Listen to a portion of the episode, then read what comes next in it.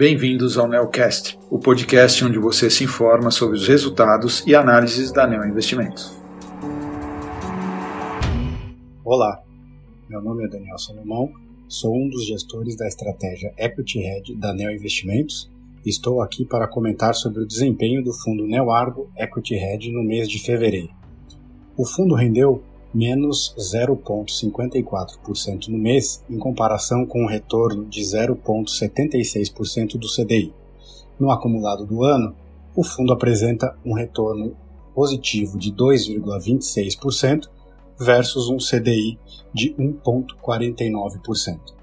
As posições do fundo Equity Hedge se dividem em dois grupos, que são as posições direcionais e as posições de valor relativo, ou também chamadas de long and short. Durante o mês de fevereiro, as posições direcionais representaram em média 10% do patrimônio do fundo tiveram uma contribuição positiva de 1%. Fevereiro mostrou-se outro mês com forte fluxo de compra de estrangeiros para a Bolsa Brasileira, com o Ibovespa fechando com alta de 0,89% no mês. Ao longo do mês, aumentamos marginalmente nossa exposição direcional comprada, principalmente no setor financeiro. Continuamos com uma carteira concentrada em posições com forte geração de caixa e onde entendemos que o valor de mercado está abaixo do valor intrínseco dos negócios.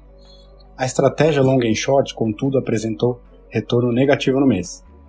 As posições intrasetoriais, que juntas perfazem a maior alocação do fundo, foram as maiores contribuidoras para o retorno negativo do mês, com destaque para os setores de materiais básicos e financeiro. Em termos de posições específicas, destacamos as posições relativas compradas em Usiminas e em Caixa Seguridade.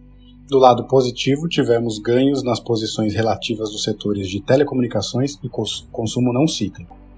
Já a estratégia intersetorial teve seu desempenho negativo explicado pelas posições relativas compradas em lojas Renner. Por fim, a estratégia estrutura de capital teve um desempenho também negativo no mês por conta do relativo entre as ações do grupo Gerdau. Os destaques de fevereiro foram esses. Para qualquer dúvida adicional, por favor, entre em contato com a área de relação com investidores da Neo Investimentos.